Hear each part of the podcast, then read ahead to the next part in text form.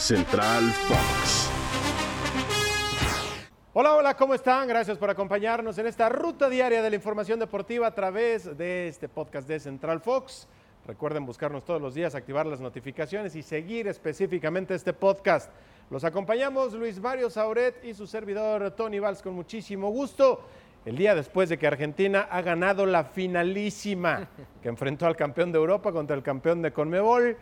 Eh, 3-0 ganó la albiceleste. Mi querido Luis Mario, ¿cómo estás? ¿Cómo estás, querido Tony? A toda la gente que nos sigue, que siga su ruta, con paciencia, por cierto, en un día caótico para la gente que vive en la Ciudad de México. Pero a ver, eh, Argentina, 32 partidos consecutivos sin conocer derrota.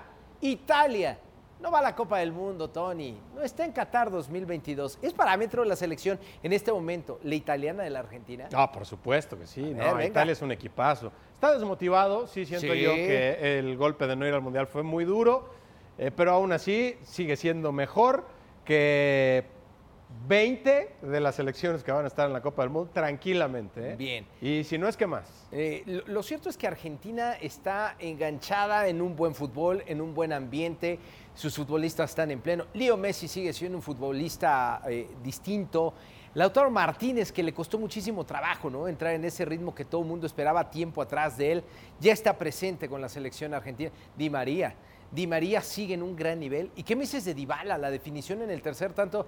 Digo, no está al nivel de Messi, pero ahí tenemos un joven Dybala que pinta bien, ¿eh? Pinta Sí, bien. Bueno, ya ni tan joven, ¿eh? ya, ya tiene bueno, sus sí, añitos. tiene razón, tiene pero buscando nuevos retos, por cierto, decía que le gustaría jugar en Inglaterra, no le molestaría quedarse en Italia, lo que es un hecho es que la Juve no seguirá. Eh, Lionel Messi me parece que vive un gran momento con la selección. Fíjate que estos dos últimos años yo siento que Messi es más jugador de su selección que de su club. Totalmente. Lo, lo veo muy ilusionado con trascender en este que seguro será su último, bueno, no seguro, pero probablemente será su último mundial. Así que eh, creo que está encajadísimo con Argentina. Y el hecho de jugar en Francia, donde, pues vamos, en la semana a semana, la verdad no tiene tanta exigencia porque el PSG gana caminando esa liga, pues le permite enfocarse un poco más. Totalmente. Vamos a ver cómo llega la Copa del Mundo. Pero Argentina ha dado un golpe sobre la mesa y se coloca como una selección seria a seguir, ¿no? Es una.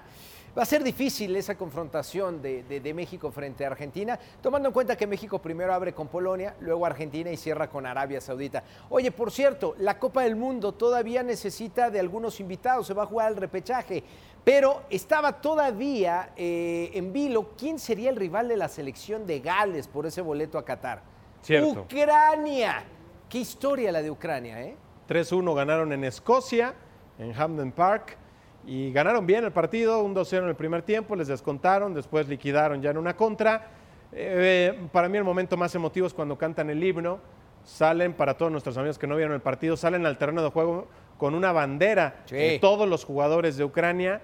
Les da una ovación tremenda al público escocés, los ucranianos que estaban en la tribuna, supongo yo, eh, algunos habitantes de Escocia, otros refugiados de la Gran Bretaña, no sé, eh, les da una ovación tremenda. Y en el himno fue muy emotivo, muy, muy emotivo ver cómo a los jugadores les puede y en serio lo que está pasando. Yo no sé de dónde sacaron fuerza para jugar fútbol, menos aún para ganar el partido. ¿eh? Ya el próximo 5 conoceremos finalmente cuál es la selección que estará en la Copa del Mundo. Si es Gales, si es la selección de Ucrania, eh, Gales con un Gareth Bale que ha dejado el Real Madrid, por cierto, ya de manera oficial después de nueve temporadas y 19 títulos ganados, y la selección de Ucrania que sería prácticamente una historia de cuento de hadas. Vamos a darle tiempo al tiempo, querido Tony, pero es momento de despedirnos de nuestros amigos que nos escuchan en Spotify. Pásenla muy bien, les mandamos un abrazo. Recuerden Central Fox de lunes a viernes a las 5 de la tarde, todos los días 10 y 12 de la noche. Gracias, hasta luego.